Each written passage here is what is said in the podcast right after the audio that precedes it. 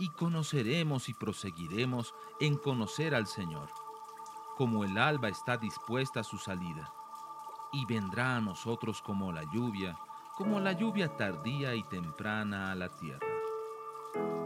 Lluvia tardía. Un tiempo para recibir la frescura de la palabra de Dios.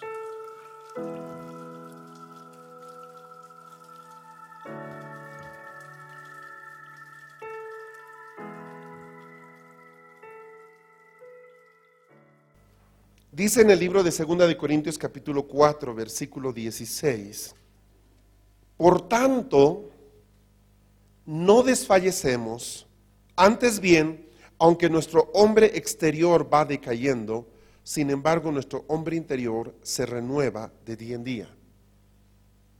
Diga conmigo, no desfallecemos. Diga conmigo, no desfallecemos.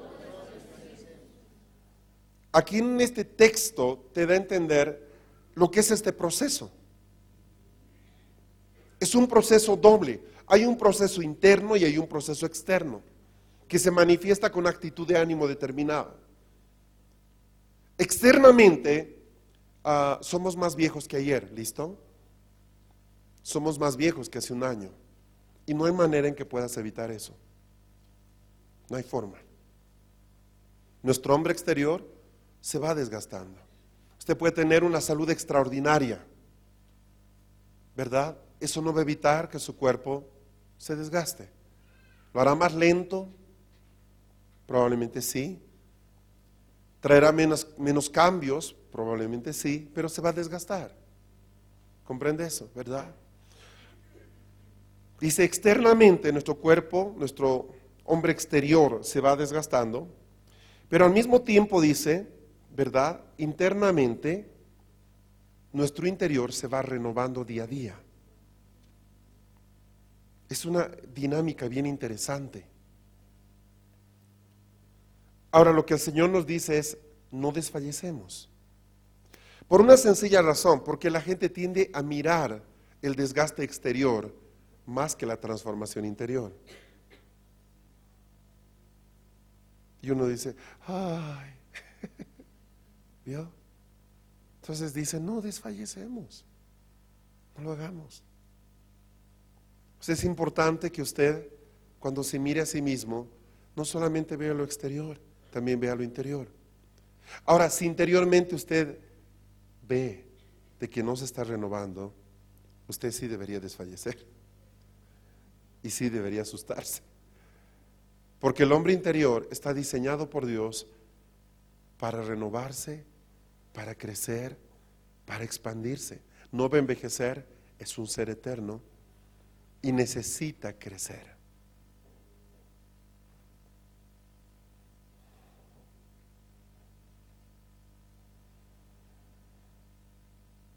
Vaya conmigo a Colosenses 3, por favor.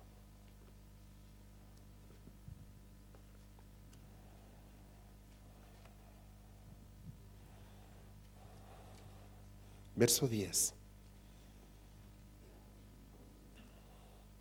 Dice, y os habéis vestido del nuevo hombre, el cual se va renovando hacia un verdadero conocimiento conforme a la imagen de aquel que lo creó. Otra vez, os habéis vestido del nuevo hombre. No simplemente nuestro exterior se va gastando, deteriorando, nuestro interior se va transformando, sino que también nosotros estamos llamados a vestirnos de un nuevo hombre. Y este nuevo hombre es el que se va renovando constantemente hasta llegar a un verdadero conocimiento. Note que no dice hasta llegar al conocimiento, dice hasta llegar a un verdadero conocimiento. Nosotros tenemos un conocimiento de la salvación por la experiencia que hemos tenido, pero en algún momento Dios nos va a llevar a un verdadero conocimiento. Un verdadero conocimiento es un conocimiento que ya no cambia, que ha llegado al punto en el cual podemos decir, se ha establecido, se ha formado y no va a ser movido más. Ahora, ¿por qué les estoy dando esta introducción? Yo quiero mostrarles cómo una persona como una iglesia, como una familia, puede lograr conservar esa unción profética que un día Dios le entregó. En estas dos semanas hemos estado en una atmósfera profética, amén. Por eso es que hemos tenido un conocimiento revelado, hemos estado entendiendo cosas. Uno podría estar hablando maravillas acá, pero si la gente no está en esa atmósfera profética no entiende nada. Si usted entendió todo lo que compartimos, es que usted fue parte de esa atmósfera profética. ¿Está conmigo? El día viernes nosotros, al terminar la sesión de la tarde, cerca de las 7, 7 y 15, podíamos ver que el vaso, la vida de cada uno es un vaso, estaba llena. Entonces dijimos, no podemos compartir nada más encima, porque echar algo encima es provocar que se derrame. Está completo. Entonces dijimos, paramos toda reunión, no hay más. Esa es una comprensión profética de nuestras vidas. Nosotros solo podemos ir vaciando hasta que la copa se llena. Ahora, la copa está llena y a medida que usted va entendiendo lo que ha pasado, la copa, la copa va vaciándose, se va gastando. A medida que usted lo comparte, se va gastando. A medida que usted va usando, lo se va gastando. Entonces Dios te da otro tanto. Pero esa persona que solo recibe, no comparte, no aplica, no entiende, todo lo que Dios va poniendo se derrama para afuera y no trae ninguna utilidad. ¿Vio? Esto tiene que ver con la buena administración del conocimiento del Espíritu. Así funciona. Entonces, ¿qué sucede? Hoy día su copita está llena. Bueno, del viernes a hoy bajo como dos dedos. ¿Verdad? Algunos de ustedes han hablado por teléfono, por Skype, por, con sus familiares, amigos, les han contado lo que ha pasado aquí. Entonces, al momento que usted empieza a compartir eso, el conocimiento empieza a bajar. ¿Por qué? Porque esta persona que le está escuchando dice, wow, de verdad, qué rico, está participando. Al momento de participar, está experimentando. Para que pueda gozar eso, tiene que tomar de lo que tú le estás dando. Ahora, no está mal que se gaste la copa, para eso se llenó. Para eso se llenó. Hay gente que, que es más o menos, usted ha visto algunas heladerías, algunas pastelerías, hay algunos eh, postres de muestras se están ahí en la ventana, pero es todo de plástico. Y se ve la copa perfecta y las fresitas encima y la crema y el chocolate chorreando. Delicioso. No trate de mascar eso, es goma pura. Bueno, muchos creyentes son así. Se ven perfectitos. Todos saben. Pero a la hora de poder compartir, pues es tan sabroso como mascar una llanta, un neumático. No tiene sabor a nadie y no pueden. ¿Por qué? Porque no supieron administrar lo que Dios les entregó. ¿Me sigue? Entonces, ¿cómo podemos hacer para que no perdamos lo que el Señor nos ha entregado? Bueno, yo le voy a dar algunos principios que le va a ayudar a que nunca pierda lo que Dios le ha dado. Cuando hablamos de, un, de, un, Dios profético, estoy hablando de que es un Dios que se mueve por revelación. Yo he conocido muchas iglesias que eran tremendamente poderosas.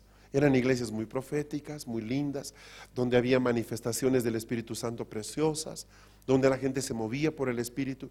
Pero cuando uno las ve después en el tiempo, nada de eso ya hay. Y uno dice, ¿qué pasó aquí? ¿Qué, qué, pasó? ¿Cómo se perdió? Ah, parece que fue devastado por una explosión nuclear. ¿Qué sucedió aquí espiritualmente? ¿Qué ha habido? Bueno, la gente puede perder. Le estoy mostrando, por ejemplo, eh, con un diseño de un vaso tan, tan simple, ¿verdad? Como una persona puede ir mermando lo que ha recibido y si no lo recarga, pues ahí se queda. ¿Cómo nosotros podemos conservar eso? La primera cosa que quiero eh, poner en su corazón es esta. Un pueblo profético o una persona profética se está moviendo todo el tiempo. Primer principio. Un pueblo profético se está moviendo todo el tiempo. Por ejemplo, si usted ve al pueblo de Israel en el libro de Éxodo, simplemente, ¿verdad? Su caminar en el desierto provocó que ellos dejaran 42 campamentos. Durante el tiempo que ellos transitaron, dejaron 42 campamentos establecidos. 42. En algunos vivieron unos años, en algunos unos meses y en algunos unos días. ¿Sí? Hay una inclinación en el hombre a quedarse quieto cuando se siente cómodo. Es una tendencia que todos tenemos. ¿Sí? No piense usted que eso es algo enfermizo, no, o sea, es, algo natural. ¿sí? Usted tiene su sillón, pues le va a gustar sentarse en un lugar de su sillón y, ese es su espacio, o sea, la comodidad no es mala, ¿ok? Eh, la tendencia natural del hombre es aferrarse a fórmulas, a, a cosas que le funcionaron. Entonces, si me funciona así, lo mantengo así para que me siga funcionando. Y aquí empezamos a entrar en una contradicción, porque por un lado, eh, voy a ponerlo así, eh, yo he encontrado satisfacción porque he llegado a sentirme cómodo y esto me funciona, pero por el otro lado tengo un Dios que se quiere renovar. ¿Cómo puede haber compatibilidad entre conservar lo que me funciona y tener un Dios que se renueva? ¿Me están siguiendo? ¿Comprenden el ejemplo, verdad? Sabe, los métodos con el tiempo pasan y las fórmulas van a cambiar. Pero Dios sigue manifestándose como Él quiere, donde quiere, como quiere, a quienes quiere. ¿Qué me hace pensar esto? ¿Por qué le estoy diciendo esta afirmación? Por esta razón, escúcheme bien. Por el hecho de que aún yo, como, como adorador, como salmista, como pastor, como profeta, puedo haber encontrado una fórmula para lograr un resultado en la gente. Aunque Dios se mueve, en que se abra algo a nivel espiritual. Y puedo decir en nota mental, ok, entendí que esto funciona. La humillación funciona, la confesión de pecados funciona. El trabajar con la iniquidad de la gente funciona, la sanidad interior funciona. Pero todas estas solo son herramientas en el proceso de poder conocer a un Dios que se está renovando a sí mismo cada día. Alguien dijo, no, los problemas del hombre son los mismos desde Adán hasta hoy. No pongo en duda eso. Lo que estoy poniendo en duda es de que ya sepamos todo lo que necesitamos saber de parte de Dios para tratar con los problemas del hombre. Eso quiere decir que los problemas puede que no hayan cambiado, pero sabes, se están manifestando de, formas diferentes. Yo necesito tener terapias en el espíritu para poder manejar las, las situaciones que hoy día estamos viviendo.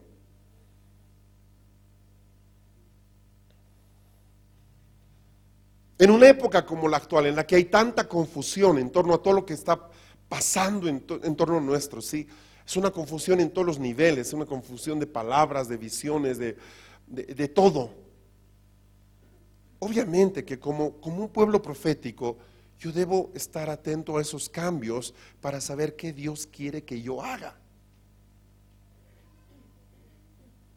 El primer punto para que un pueblo pueda mantener esa, lámpara encendida, ese discernimiento claro, sí, es que debe entender de que debe estarse moviendo constantemente.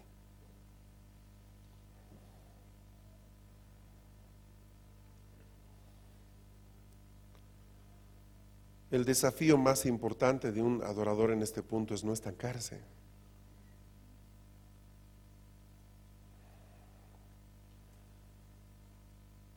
Por ejemplo, esta generación que salió de Egipto, ellos se estancaron, se sentían cómodos con el maná, las codornices, el agua.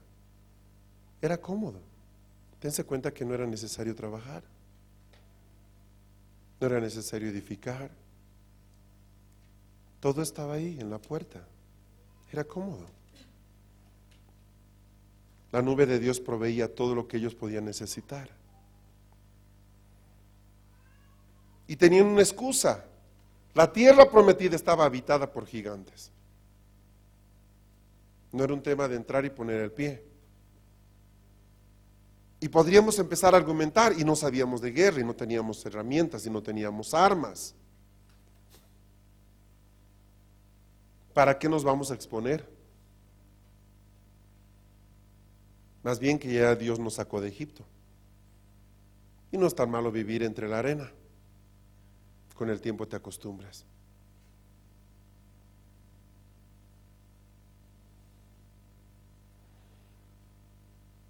Esto me lleva al segundo punto.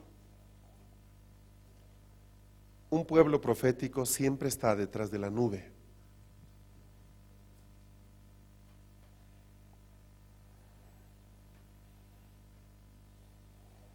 Vaya a Éxodo 13.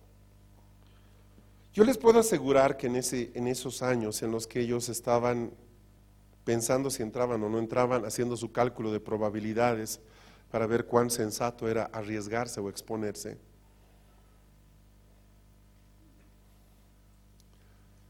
Dios tenía un plan. Diga conmigo, diga conmigo, Dios siempre tiene un plan.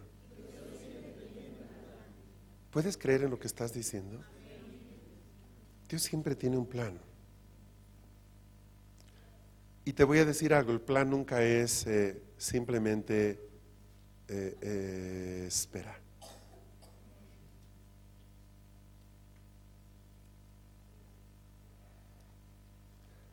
En Éxodo 13, quiero que vayan conmigo al versículo 17. Y sucedió que cuando Faraón dejó ir al pueblo, escuche esto, Dios no los guió por el camino de la tierra de los filisteos, aunque estaba cerca, porque dijo Dios, no sea que el pueblo se arrepienta cuando vea guerra y se vuelva a Egipto. ¿Lo entendió? ¿Otra vez? Y sucedió que cuando Faraón dejó ir al pueblo, Dios no los guió por el camino de la tierra de los filisteos aunque estaba cerca. ¿Por qué? Porque dijo Dios, no sea que el pueblo se arrepienta cuando vea guerra y se vuelva a Egipto. Lo que Dios quería con su pueblo era que lo sigan. Amén.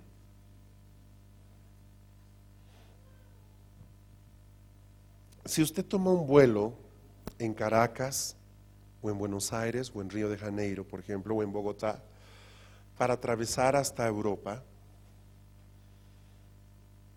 En aviación comercial hay algo que se llama el punto de no retorno.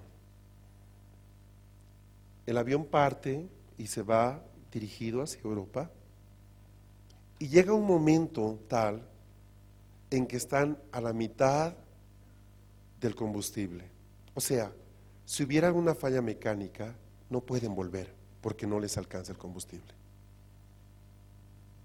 Lo único que les queda es buscar adelante, diga conmigo adelante, nunca atrás.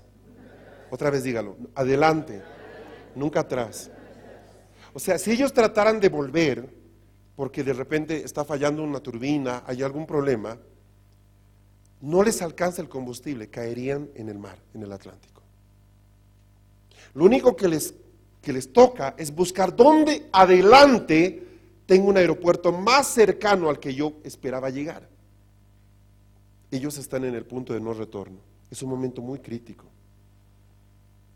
Como media hora antes de eso, los pilotos empiezan a ver las condiciones del clima, porque saben de aquí a media hora deben tomar una decisión, siguen o vuelven.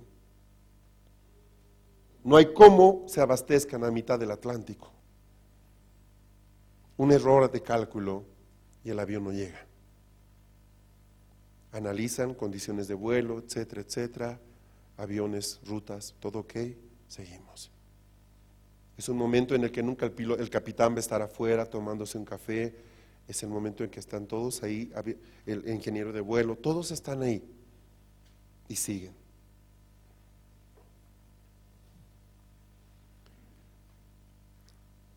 Mira, la salvación fue un punto de no retorno. El día en que tú dijiste, Señor, te voy a seguir, entraste en un punto de no retorno. Hay gente que piensa que puede retornar, pero en realidad ya, eh, si de verdad se convirtió, aún el pueblo de donde salió ya no lo reconoce. Ya no es de ellos, ya no es propio. Si él retorna, va a ser un paria espiritual que no encaja ni aquí, ni allá, ni en ningún lado. Y su condición final será peor que la primera. No lo digo yo, lo dice la palabra. Pero si hemos superado bien este punto del no retorno con nuestra salvación, la buena noticia, o mala, como tú lo quieras ver, es que Dios te va a llevar a varios puntos de no retorno en tu vida cristiana.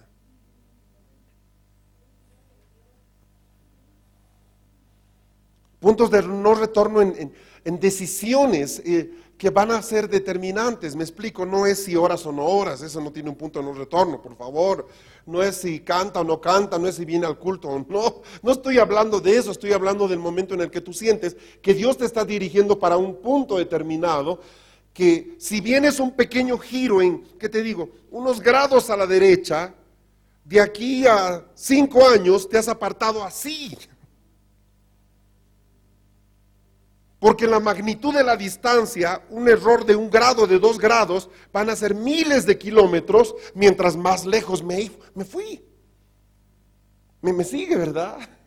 Es sencillo, es un tema de perspectiva. Entonces va a haber puntos de, de no retorno muchas veces a situaciones determinadas. Para mucha gente dar el diezmo no es un punto de no retorno, pero debería serlo. El día en que empezaste a diezmar, listo, no vuelvo atrás. Pero hay gente, ah, no, no me alcanzó este mes, pues no, este mes no voy a diezmar. No, no funciona así. En realidad tú no has aprendido nada entonces. Ese era un punto de no retorno. Ese era un punto de no retorno. Y lo digo así de simple, en un ejemplo que todos podemos entender. Pero Dios te llamó para el ministerio, ok. Ok, para tal cosa, para, no sé exactamente, pero sé que Dios tiene algo conmigo. Listo. Me metí al grupo de intercesión y voy a ir ahora a romperle las muelas al diablo. Genial. ¿Tú crees que tú puedes volver después de eso a tu vida normal? ¿Tú crees que puedes ir al infierno, decirle cuatro cosas en su cara, verdad? Sacudir el polvo de tus pies y cinco años después hacer lo que te da la gana con tu vida? ¿Tú crees que el diablo se va a olvidar lo que un día le hiciste? Que en ese momento no te podía tocar porque venías con cobertura, pero ahora que, que estás más perdido que una bala disparada al aire en, un 4 de julio, ¿me entiendes? Ahora sabe que te tienen en su mano. Simplemente va a agarrar una, una pita, va a ponerse la pita en su dedo y va a jugar con yoyo contigo. Eso va a ser por unos años. Al perrito, al reloj, al columpio, al bolsillo. Eso es lo que va a hacer. Va a hacer contigo eso. Porque un día tú osaste confrontarlo. La intercesión es un punto de no retorno.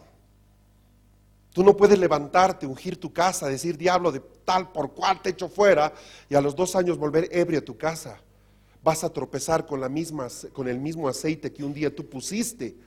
Tú mismo vas a tropezar con esa línea invisible que habías marcado y caerás de bruces al entrar a tu casa. Y dirás, ¿quién puso esta porquería? Tú la pusiste hace dos años, cuando en fe te movías. Y ahora está usando el mismo infierno para decirte, tú dijiste que el pecado no entraba a tu casa. ¿Te acuerdas? La intercesión es un punto de no retorno. Tú no puedes simplemente ir a patear la mesa del diablo sin pensar en que él va a sonreír. Ah, pues no me meto a la intercesión. Pues entonces no eres salvo. Pues entonces no has escuchado a Dios. Pues entonces no has entendido de qué se trata. La vida cristiana tiene varios puntos de no retorno. Ahora, sabes, yo al ver este versículo de Éxodo, yo veo un Dios que, que entra a dirigir a su pueblo, no como, como Él piensa, sino Él pensando en nosotros. Dice, mis hijos no están listos para una batalla con los filisteos. Acaban de salir. Si los llevo por donde están los filisteos, los filisteos se van a poner fieros y ellos ya, ya, ya están ahorita sufriendo por haber dejado Egipto, están todos asustados con las amenazas del faraón, lo que les dijo, ¿verdad? Y para el colmo van a salir y dos días después una confrontación cuando ni siquiera ellos han entendido dónde rayos están yendo. ¿Qué hace Dios? No, no los voy a llevar por ahí. Yo no quiero que se desanimen, no quiero que vuelvan atrás. Notas que Dios tiene un corazón con el cual está guiándonos, no como, como que, ah, pues sean machos, aprendan de primera, ¿verdad? Sino como un papá que de verdad nos está conduciendo. Pero a pesar de eso va a haber gente que va a cruzar la línea y va a tirar para atrás. Bueno, es fácil, Juan lo dice, no eran de nosotros. Estaban con nosotros, pero no eran de nosotros.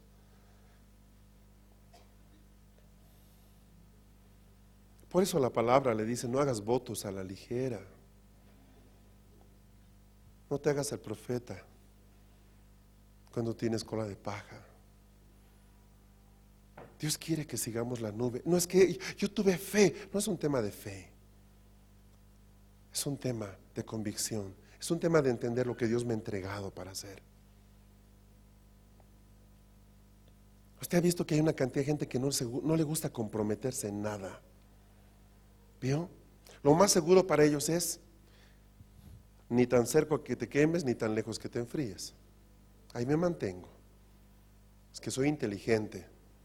En la Biblia se llama eso gente repulsiva, gente de media agua, gente no comprometida, que ni eres frío ni eres caliente. ¿Sí? No lo digo yo.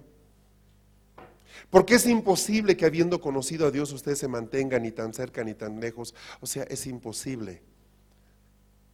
Hay una sola dirección cuando uno conoce a Dios y es más cerca de Él. Vez tras vez, tras vez, tras vez, tras vez, tras vez. Al punto en que usted llegará un día en que es absorbido por Él. Y usted es una unidad con Dios. Dios me va a llamar a seguir la nube. La nube se va a mover no caprichosamente, hay un diseño, pero no siempre lo entendemos. Él sabe por dónde debemos ir. Mi tarea es esta, sigue la nube y nada te faltará. Sigue la nube. Sigue la nube. Hay procesos que se van a ir dando y tú vas a descansar. Pues ya sabemos, tenemos un equipo ahora profético de adoración, ya sabemos, ahora cantamos tres horas cada reunión, a, la hora y media hacemos esto, faltando 15 minutos es esto. No, no funciona así. Pero usted habló de siete niveles, ya llegué al cinco. Yo le hablé de un diseño para acercarnos a Dios. Y lo dije, el Espíritu Santo en el fondo no necesita nada de esto. Yo soy el que lo necesita para darme cuenta cómo estoy haciendo las cosas. Pero el Espíritu Santo no necesita nada de eso. Yo le hablé de escaleras. El Espíritu Santo puede ponerte un ascensor, ¿entiendes?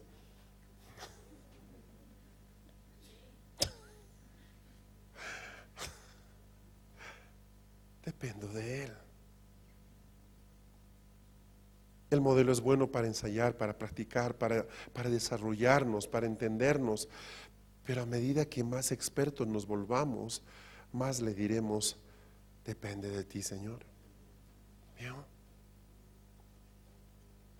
Cuando empezamos a soltar dones en la congregación, cuando abrimos un espacio para que los dones operen, cuando empezamos a hablar de, temas en los cuales la gente ya está funcionando, bueno, eh, eh, todo eso es parte del proceso de ir creciendo.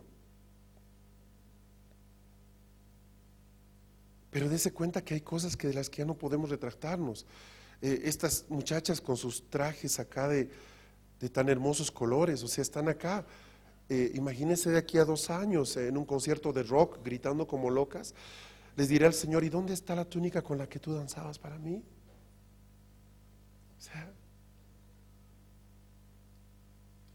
¿Cómo, le haces? Eh? ¿Te diste cuenta que al haber hecho esto, ponerte una túnica y decir voy a danzar para ti, voy a...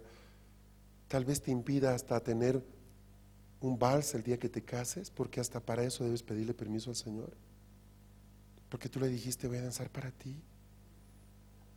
Y ese día estás todo de blanco y dices, ven, amado, vamos a danzar. Y el Espíritu te dice, ¿no era que danzaba solo para mí? Pero es que es mi esposo. ¿Y yo qué soy? ¿Y con quién te comprometiste primero? Pero es que yo pensé, no piense, sigue la nube. La nube fue diseñada para que no tengamos que pensar y decir, bueno, ¿qué hacemos? Tiremos a ver la moneda, ¿verdad?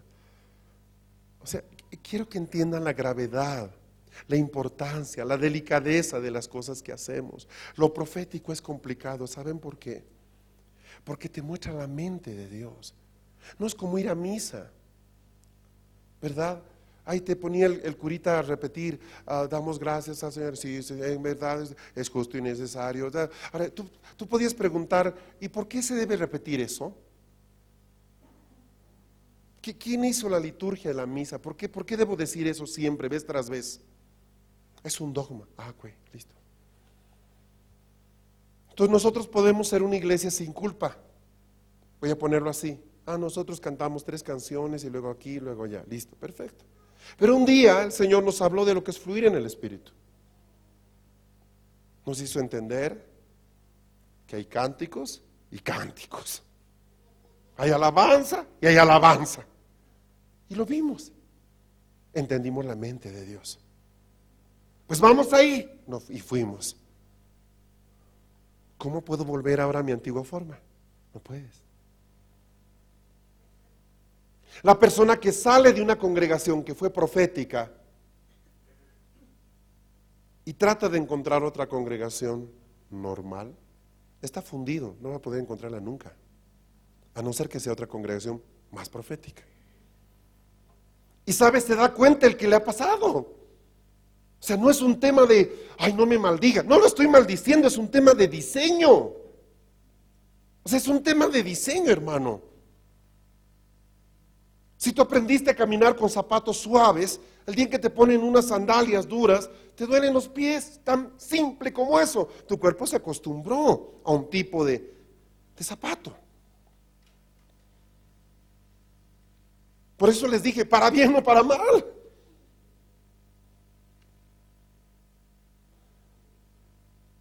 Obviamente debe haber más iglesias proféticas. Y lo único que me va a tocar es buscar una así porque yo ya no calzo a otra. Después de estar fluyendo en dones, entendiendo cosas nuevas, ¿verdad? Escuchando palabra fresca, entendiendo la comprensión de la mente de Dios, yo no puedo volver a misa, hermano. O sea, ya, no encaja, ya no puedes, ya no eres feliz, ya no funcionas, ya no, ya no se da. no puedes, no puedes. Antes eras feliz con tu rosario y tu misa, ahora ya no. Botaste los rosarios. Te dije que los guardaras, mujer. Por si acaso. No, funciona así. No, no funciona así.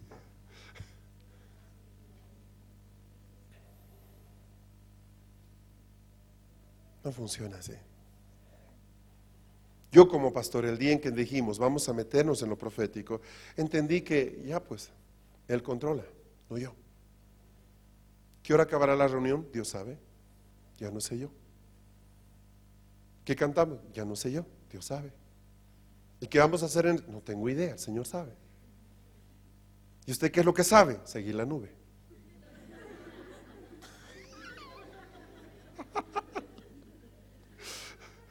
¿Dónde vamos a estar mañana? Pregunten a la nube, no tengo la más remota idea. Solo sé que sigo eso. No sé. Sé que Dios me ha hablado del reino, sé que para allá vamos, sé que estamos en ese tema, pero solo sé que sigo una nube. Yo no gobierno la nube.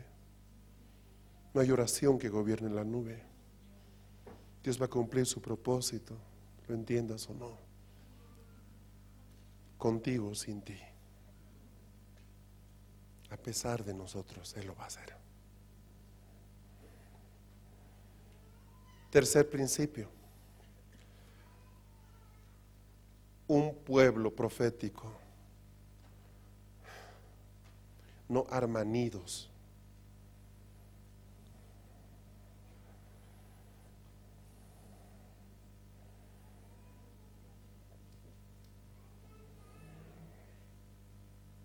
¿Qué significa esto?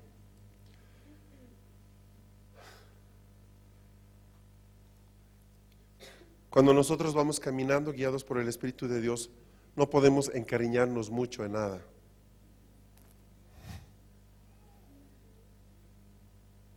Solo a nuestro esposo o esposa, ¿sí? No me digan, es que soy muy profético. Me estoy renovando y ya cambié la esposa. No estoy hablando de eso. Que alguno puede buscarle una aplicación por ese lado. Usted sabe que para cada palabra hay intención, ¿verdad? Volvamos. Ah, nosotros podemos tratar de, voy a ponerlo así, de, ir levantando nidos, lugares donde vamos incubando, ¿verdad? Cosas en función de victorias conseguidas. Pero, pero un pueblo profético está en movimiento siempre. Y sabe, es difícil tener nidos portátiles, o sea, eh, si usted comprende cómo se incuban unos huevitos, técnicamente los huevitos no se pueden mover, o sea, va a haber momentos para que cambie de ladito, yo qué sé, pero no pueden estar vibrando 24 horas al día, o sea, ¿me, entiende? No, no se puede hacer eso. Usted va a tener un omelette, una tortilla, no va a tener un pollo. un pollo esquizofrénico le va a salir de ahí.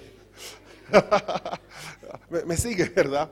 Entonces no, no, podemos nosotros simplemente, o sea, no podemos eh, simplemente eh, sentir que nos, como que ya estamos cómodos y, ahí nos quedamos.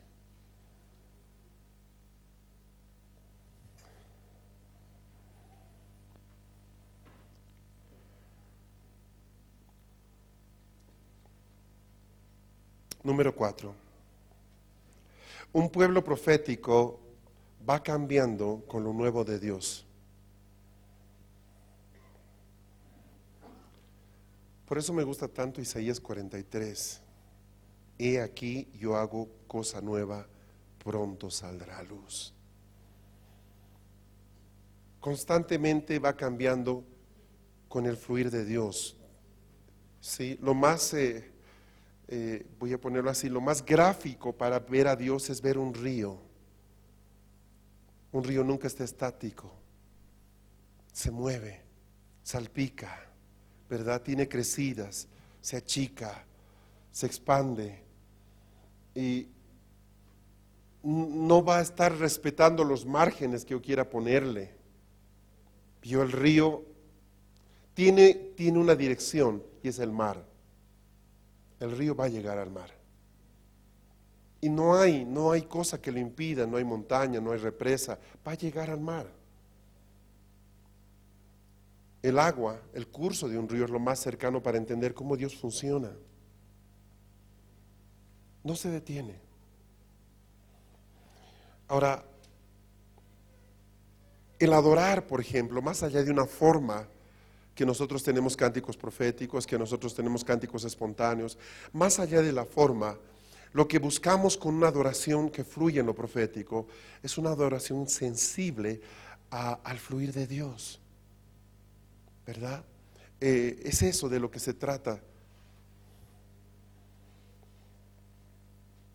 Ningún programa humano, ninguna liturgia calculada fríamente es flexible como el Espíritu Santo lo es. No hay tal. Usted tiene un programa en un colegio donde dice es una, hora cívica, entonces número uno, himno nacional, número dos, palabras del director, número tres, bla, bla, bla. Bueno, no funciona así en las cosas en Dios, no, no, no son así. Sí, eh, esto va corriendo como el río y puede moverse para todas partes. Ahora, eso me obliga a mí a estar cambiando constantemente. ¿Me sigue? Entonces vamos a ver qué está pasando. Voy a ponerlo así. Si yo en la congregación empiezo a entender de que eh, pues eh, están llegando muchos niños, entiendo de que Dios quiere que trabajemos con niños, habilito más maestros, más aulas, ¿verdad? Eh, sí, pero esa aula era de los, de los matrimonios. Sí, pero los matrimonios se reúnen hace dos años. Sí, pero está su letrero, pues quita el letrero, punto. Y que entren los niños, los niños lo necesitan. Necesitamos más maestros. Y pasa un tiempo, no, ya no tenemos tantos niños, tenemos más jóvenes. Pues quiten aulas para niños, amplíen más para jóvenes. O sea, ¿me siguen? Una estructura rígida va, va, a decir eso. No, no puede, va a decirte, no, esa es la clase de los niños, clase de los jóvenes, clase de matrimonios. Nadie puede tocar eso. Pero está cambiando. Yo, yo no traigo a la gente. Ahora, si están llegando jóvenes, supongo que Dios tiene algún propósito con ellos. Habrá que ver qué se hace con ellos. ¿Me siguen? Y es en ese curso en el que empezamos a decir, bueno, se necesita más esto, se necesita más aquello. Porque es Dios quien está guiando el curso de las cosas. Cuando una congregación, cuando una persona, cuando un ministerio pierde esa flexibilidad, aparece la consecuencia más dramática. Dios ya no puede usarlo. Y usted ahí tiene un problema, porque Dios va a seguirse moviendo, va a seguirse renovando, va a seguir fluyendo de diferentes formas. Pero como yo me he estructurado, me he encostrado, me, me puse duro, Dios ya no puede trabajar conmigo. Entonces hace algo muy sencillo, vente acá un tiempo, ahí te quedas. No hay otra opción. ¿Me comprende? ¿Qué pasa si usted trata de ser flexible, algo rígido? Lo quiebra. ¿Comprende eso? Entonces, imagínese que somos nosotros muy flexibles en las manos de Dios, como una pasta media líquida, pero nos enduramos. Entonces, ¿qué hace el Señor? Pues nos expone al calor.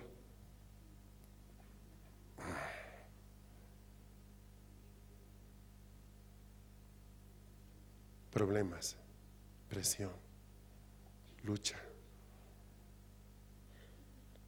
¿Para qué? Para que recupere la flexibilidad. Porque si Él trata de usarte así como estás, te quebrarás. ¿Se entiende? Ay, mire, estoy en unos problemas tremendos, todas las puertas se me han cerrado, que aquí y allá, que no sé qué hacer. Bueno, puede que Dios quiera que regrese tu flexibilidad. Esa dependencia que tenías al Espíritu Santo.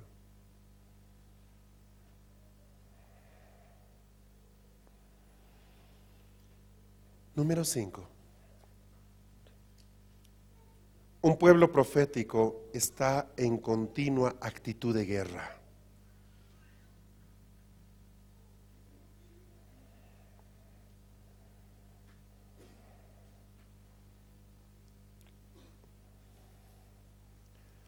¿Cuándo se acaban las batallas? Cuando estás muerto, hermano. Ahí se acabaron todas tus batallas. Así que no digas, ay, yo quiero ya dejar de pelear. Créeme.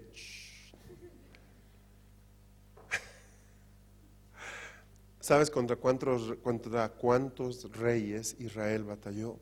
Contra 33 reyes. Reyes.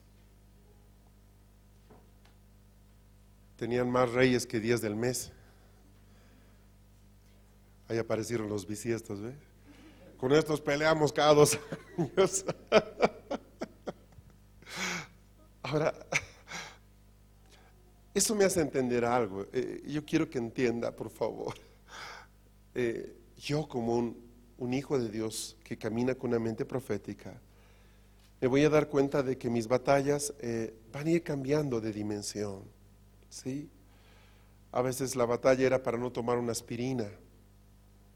Ya, es una batalla, es una batalla preciosa, es una batalla de honestidad en la que Dios nos, nos habla, ¿verdad? Pero luego vienen los hijos y es otra batalla, ¿no? Ya no es la aspirina que debo tomar o no debo tomar, que quiero que Dios me, me cure, no quiero tomar nada, etcétera. Pero ¿qué haces cuando tu hijo está enfermo? Entonces, otra batalla distinta.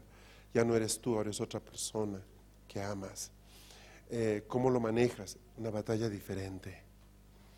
Eh, ¿Cuándo se acaban las batallas? Ya lo dije, cuando pues ya, ya no estamos, ya no somos útiles en Dios.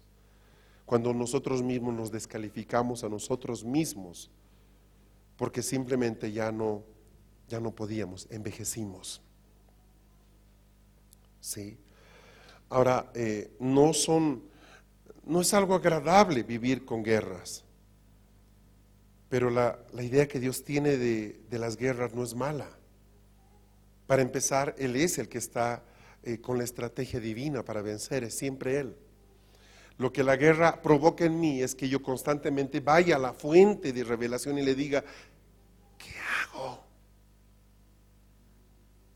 ¿Qué hago? Y vuelvo y hacer lo que debo hacer. Tengo el ejército, tengo experiencia. No estoy diciéndole eh, cómo se pelea. Yo sé pelear. Aprendemos en nuestros primeros años con el Señor cómo son las batallas.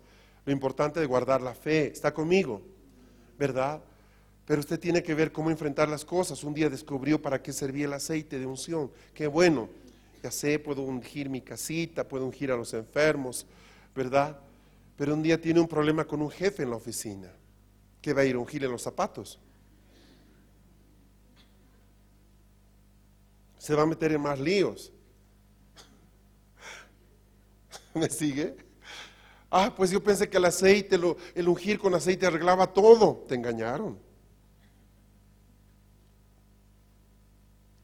Y llegará un día en que quizás Dios quiere enseñarte este hijo que todo el tiempo es el aceite. Ok, pues hace algo muy sencillo el Señor, seca nuestro aceite. Ahora, ¿qué harás? Me presto de alguien. Duro de entendimiento, ¿verdad? te saca a un lugar donde no conozcas a nadie. Préstate ahora.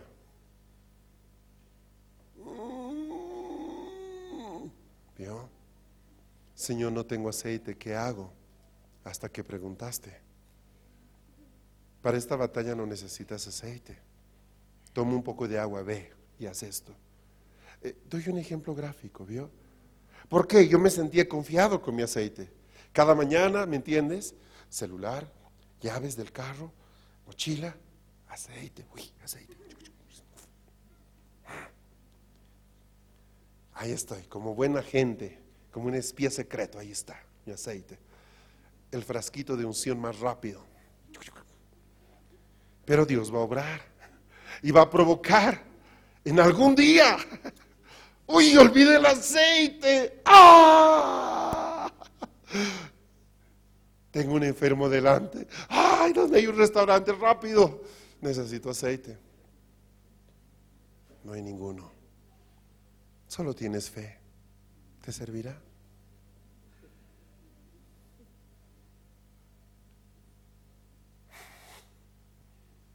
¿Nos pasó? Sí, nos pasó. Nos pasó.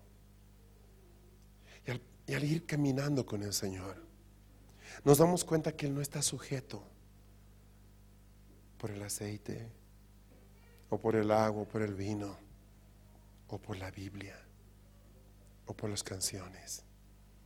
Él es algo mucho más grande que todo lo que podamos tener como, como herramienta de confianza. ¿Recuerdan cuando, cuando Moisés está frente a la zarza que arde, ese arbusto que se está quemando y no se apaga? Ah, y Dios le empieza a hablar, él estaba apoyadito en su, en su bastón, ¿verdad? Y luego le dice, tira tu bastón un momento. Y lo tira al piso. Y se convierte en una serpiente, ¿recuerdan? ¡Wow! Tenía que ver eso Harry Potter, ¿eh? Tremendo. Ahora, tómalo. Ahí está. ¿Cuál es el mensaje cada vez que quieras asombrar a tus nietos, lo tiras, o te comes la sopa o... Yo no creo que haya sido esa la idea de, Dios con Moisés, ¿verdad? Absurdo. ¿Qué es lo que le está diciendo? Sabes, en todo aquello en lo que tú pones tu confianza te va a traicionar. Todo aquello que para ti es algo que no va a cambiar. Pregúntaselo a esa persona que se casó con la idea de que un día iba a envejecer con alguien y diez años después el hombre está en otra o la mujer está en otra. Piénsalo con ese socio con el que tú pusiste sueños, pusiste dinero, mi amigo del alma no va a cambiar, oh, excelente persona. Cuando empiezan a ganar plata y el tipo cambió su mentalidad por completo y tú eres su enemigo. Piénsalo en ese pastor que dice, este va a ser mi Eliseo, lo voy a le voy a guiar y enseñar. Y luego se te levanta el mismo Absalón y el infierno detrás de él. Pregúntaselo a David.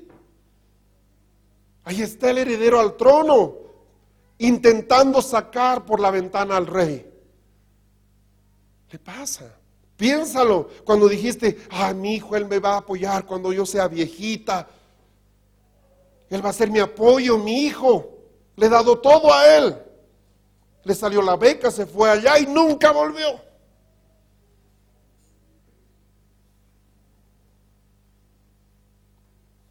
Ahí está mi casita, todo lo que gané, ahora puedo vivir tranquilo.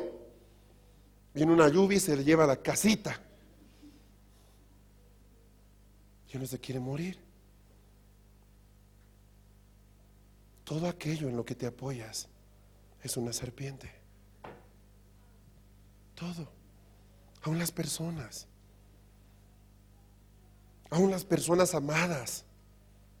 Solo lo que está establecido en Dios tiene garantía de fábrica. Solo aquello que, que, Dios nos entregó, ¿sabe? E, él, él quiere ser nuestra confianza al pasar los años. Él quiere ser el apoyo en tu vejez, Él quiere ser el que va a estar a tu lado el resto de la vida. Él quiere ser. No es la casa, no es la cuenta de banco, ni siquiera es tu hijo, menos es tu marido. Él quiere ser el que va a estar a tu lado. Él va a estar contigo hasta el día en que tú dejes este mundo. Va a estar siempre ahí. No va a estar tu amigo del alma. Créeme.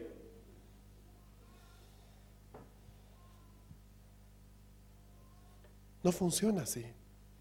Y todo aquello en lo que nos apoyamos, pensando de que ahora sí estamos firmecitos, ¿sabes qué? Es una serpiente, te va a morder. Y obviamente cuánto duele, cómo duele cuando eres traicionado por una persona en la que tú pusiste confianza, un familiar, un amigo del alma, un, un socio, o sea, duele muchísimo. Y sabes, Dios te dice, pero sabes, aquí sigo aquí estoy yo. quiero ser el socio de tu empresa. Quiero ser tu marido. Y quiero ser tu hijo. No te dije que no te dejaré ni te desampararé. Cuando la fuerza y la vitalidad no estén en nosotros, Él seguirá ahí. Cuando ya no califiquemos para un trabajo, Él será nuestra jubilación. Él él nos sustentará. Él va a ser. ¿Dónde está tu confianza? Entonces, a la luz de eso, cuando se te queme el carro, cuando pierdes el empleo, cuando el amigo te deja, ¿por qué debemos tirarnos de un puente si, si hemos dicho que solo confiamos en Él? ¿Por qué queremos rasgarnos las vestiduras si, si hemos entendido de que van a cambiar las cosas? Todo va a cambiar. Solo Él permanece para siempre. ¿Por qué nos afecta tanto saber que mi padre ya no me va a heredar la casa, que ya no me van a pagar la jubilación? Es que yo puse mi esperanza. Ese fue el problema. Tú lo estás diciendo, pusiste tu esperanza en eso. Y sabes que eso es pecado.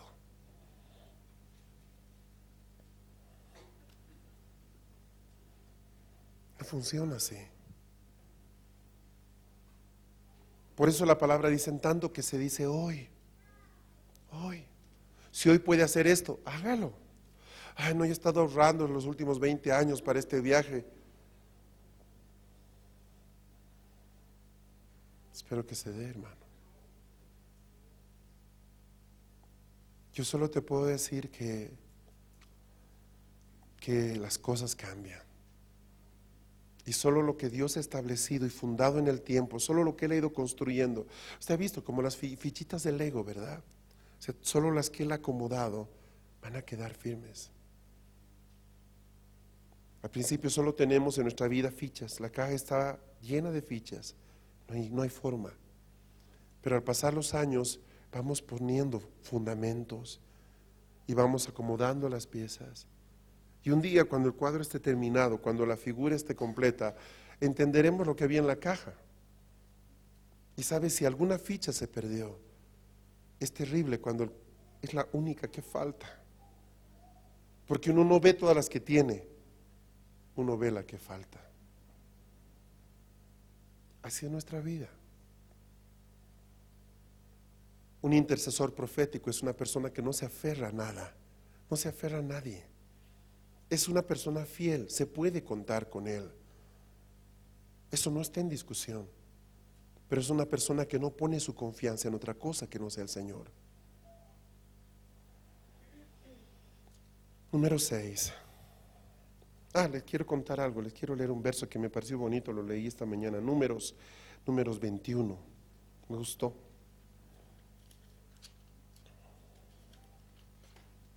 Números capítulo 21.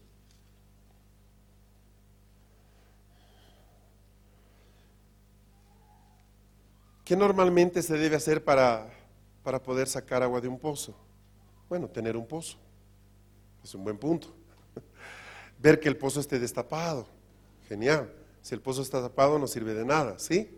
Estoy pensando, yo sé, usted no tiene que ir a recoger agua de un pozo normalmente. Tratemos de imaginar la figura, por favor. Eh, necesita un recipiente para sacar agua del pozo.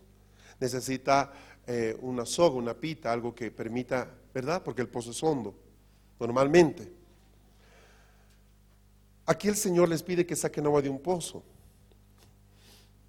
pero no les da un balde, un pico, un removedor de tierra, una soga.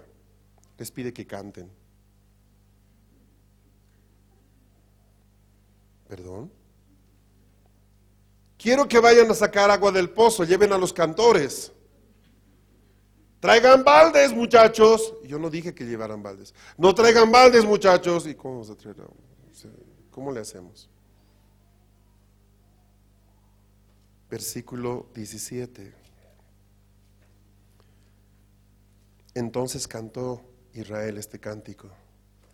Salta, oh pozo, a él cantar.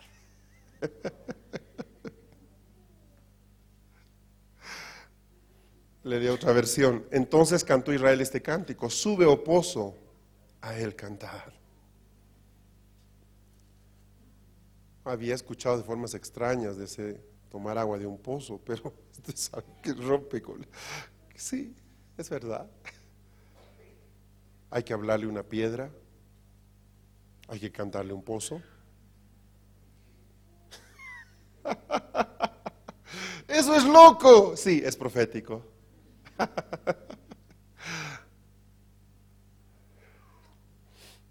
Número 6. Un pueblo profético requiere constantemente la provisión y el poder de Dios.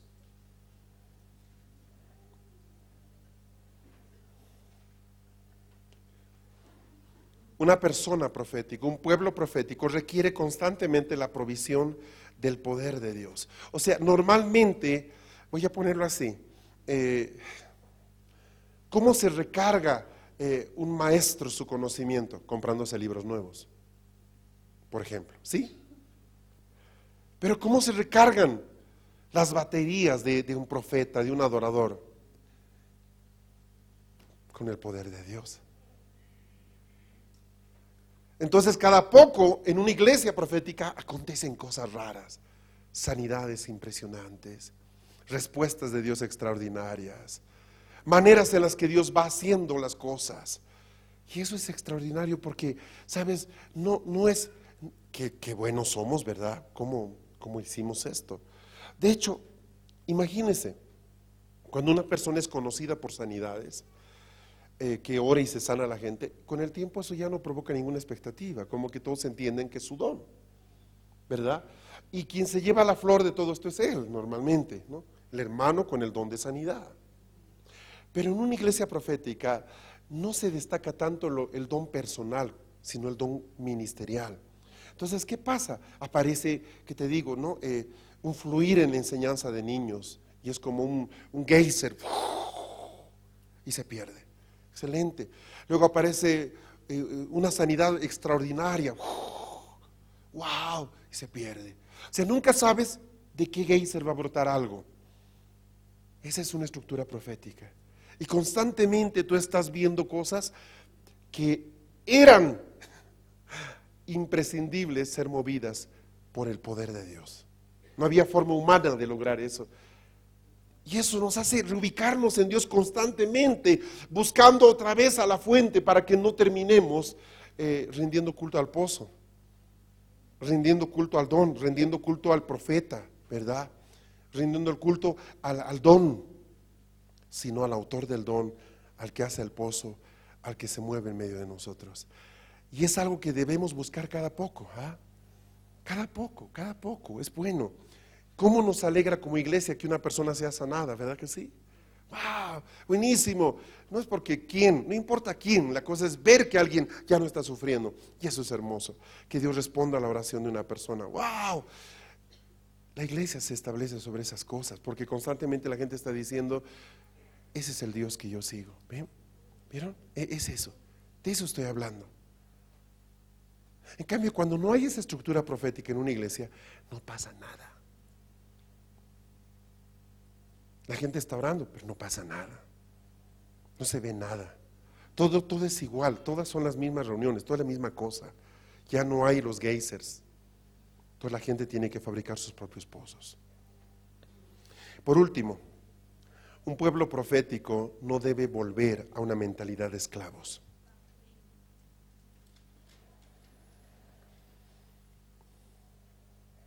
¿Qué es lo que hizo Egipto? Formar en Israel una mentalidad de esclavitud. Las más de 10 generaciones que pasaron en Egipto establecieron en ellos patrones de pensamiento de esclavos, ¿verdad? ¿Está conmigo? Este es un estorbo para, para entrar a Canaán. Nuestro peor enemigo no es el filisteo, el jerjeseo o los amonitas. Mi peor enemigo es la manera de pensar egipcia que yo puedo tener en mi vida. Eso es atroz. Una manera de pensar esclava. Y obviamente puedo tener la mejor porción de tierra delante y toda la provisión de Dios para que yo alcance eso, pero mi mentalidad me va a impedir llegar allá. No, yo no puedo, no sé, no tengo, no tengo. Y eso va a ser un impedimento que ni Dios puede cambiar. Es algo que sencillamente puede abortar el proyecto Canaán, esa mentalidad. Entonces yo debo aprender al pasar el tiempo, supongamos que he vencido en un área, debo buscar no volver a eso. Por eso es que victorias se consolidan en el tiempo a partir de no regresar ya a esa etapa. Y detrás de cada victoria hay una nueva mentalidad, hay un nuevo proceso de pensamiento que se ha establecido. Y eso es lo que se debe conservar. Amén. Amén. ¿Está conmigo? Hola. Buen día. No, no podemos cambiar eso. Si tú has aprendido, por ejemplo, a confiar en Dios, basta. No vuelvas a eso. No vuelvas a, desconfiar. No vuelvas a poner confianza en otras cosas. Y aprendí a confiar en Dios. En la salud, e, en las finanzas, en mis decisiones. Ya, listo quema tus botes. Haz el acto profético de Hernán Cortés, quema tus botes. Y dices, vinimos para quedarnos. Ahí estoy. No sé qué me depare el futuro, estoy siguiendo una nube que no controlo. Pero hasta aquí llegué y no voy a detenerme hoy yo no voy a detenerme.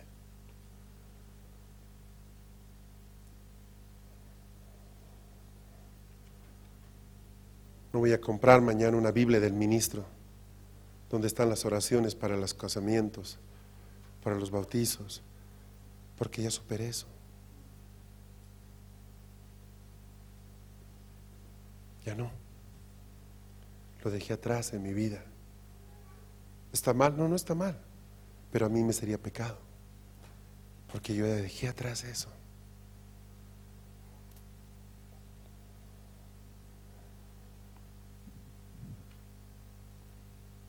Voy terminando.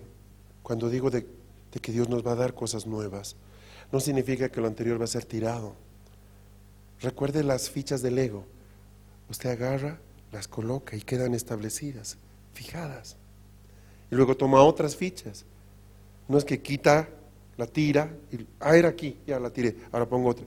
No, no funciona así. Usted nunca va a edificar nada así. Estamos construyendo de a poco. Hemos hecho los cimientos, las bases, luego los muros, luego las almenas, las ventanas, los techos. Ese proceso se está dando. No estoy desechando lo que he aprendido el día que me he convertido. Por favor, estoy edificando sobre eso. Empezando con el temor de Dios, que fue lo primero que Dios recuperó en mi vida, he ido construyendo cosas. Entonces hoy día voy a hacer cosas muy arrojadas pero nunca voy a ir en contra del temor de Dios, que es mi fundamento de vida. Haré cosas locas, pero no va a tener que, no voy a tener que quemar mis cimientos, ¿me entienden? Mis fundamentos. No estoy hablando de eso. Dios me va a pedir que haga cosas nuevas. Sencillamente porque es importante para Él que yo no encasille a Dios en una cajita, en un cubo. Así es Dios. Mira, este es mi Dios. ¿Ahí lo ves? Este es. Mira, de arriba, de abajo, ese es Dios. No, no, no funciona así. No es un cubo Rubik. Mira, ya está, está, armado. Ese es Dios. No podemos. La dependencia de Dios es el camino para mantenernos vigentes mañana. ¿Dios te habla hoy? Amén. ¿Se da cuenta? No es importante si nos habló ayer importante es que nos habló hoy. Y mañana, mañana hablará, hermano. Pero hoy día estamos viviendo el hoy. Hoy día. Amén. Estas siete recomendaciones son principios básicos para no perder la perspectiva de un Dios en movimiento, de una iglesia que está moviéndose, de un ministerio, de una vida. ¿Ah? Asume que todo lo que estás viviendo es temporal. Simplemente eso. Es temporal. Esa es la mejor manera de ver nuestra vida. Eh, ¿Y esta es tu casa? Sí, por lo pronto esta es. Oye, pero es tuya. Sí, sí, es mía. Por lo pronto es mía. Yo no sé mañana. ¿Me, ¿Me, entiende, verdad? Mantengo en ese temor de Dios la posibilidad de que Él pueda cambiar aún eso.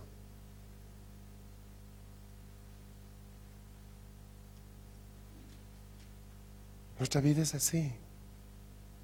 Escuchaba un testimonio de personas que en Japón, usted sabe que el japonés es, un, es una cultura eh, de planificación.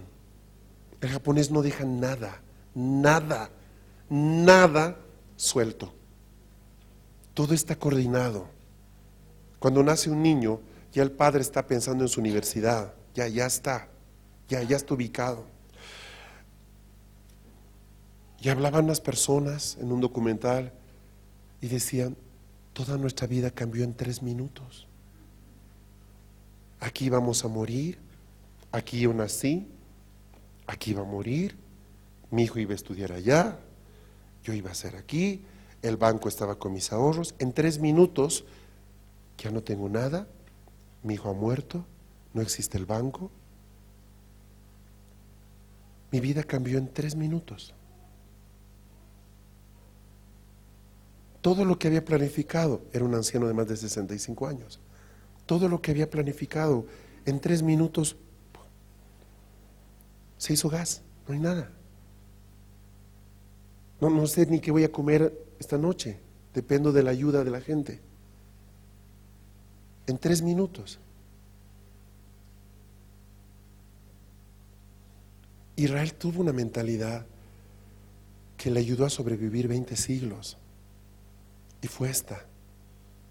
Cada año celebrarás la fiesta de los tabernáculos y dejarás tu casa y te irás a vivir al campo como vivieron tus padres. No llevarás nada. Harás unas enramadas y vivirás ahí siete días para que te acuerdes cómo, cómo caminaron tus padres y de dónde te traje. Pero también así Nunca perderás de vista este hecho, eres peregrino. Y ahí pasó.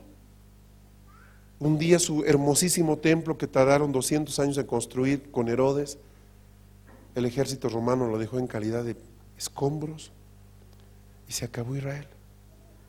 Pero sabe, ellos estaban acostumbrados ya a tener una mente en movimiento. Cuando habían sido llevados a Babilonia, Babilonia pasó, pero ellos se quedaron. Y fueron llevados para acá y para allá. Y eso pasó. Aprendieron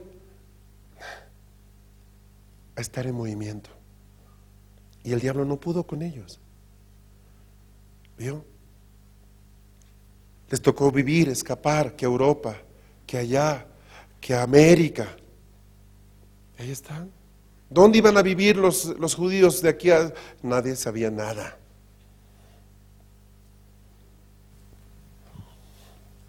Hoy día se está cumpliendo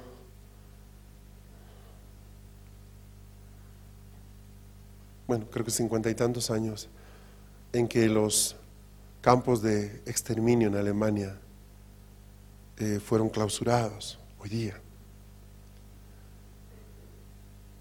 Esa gente había afectado todo su futuro y su descendencia por la mente de un hombre que se levantó en 1939 y perdieron todo lo que tenían. Ahora, te proyecto una sola idea que quisiera que se quede en tu corazón. Hay cosas que el diablo no puede tomar de ti. Atesora esas.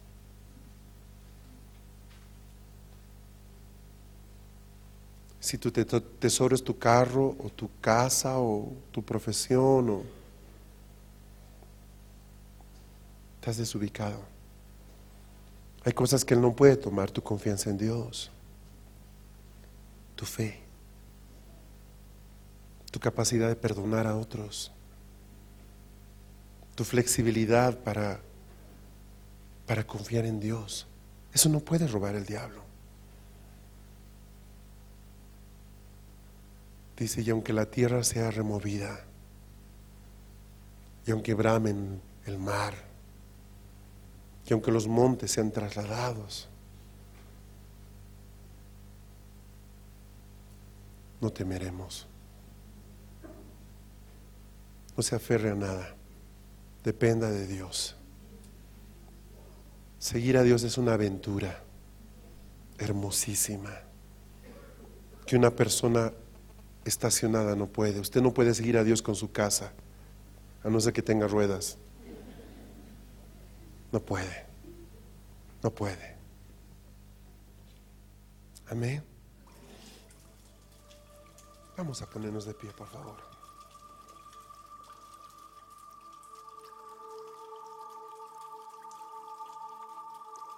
Este fue tu programa Lluvia tardía. Recibiendo la frescura de la palabra de Dios.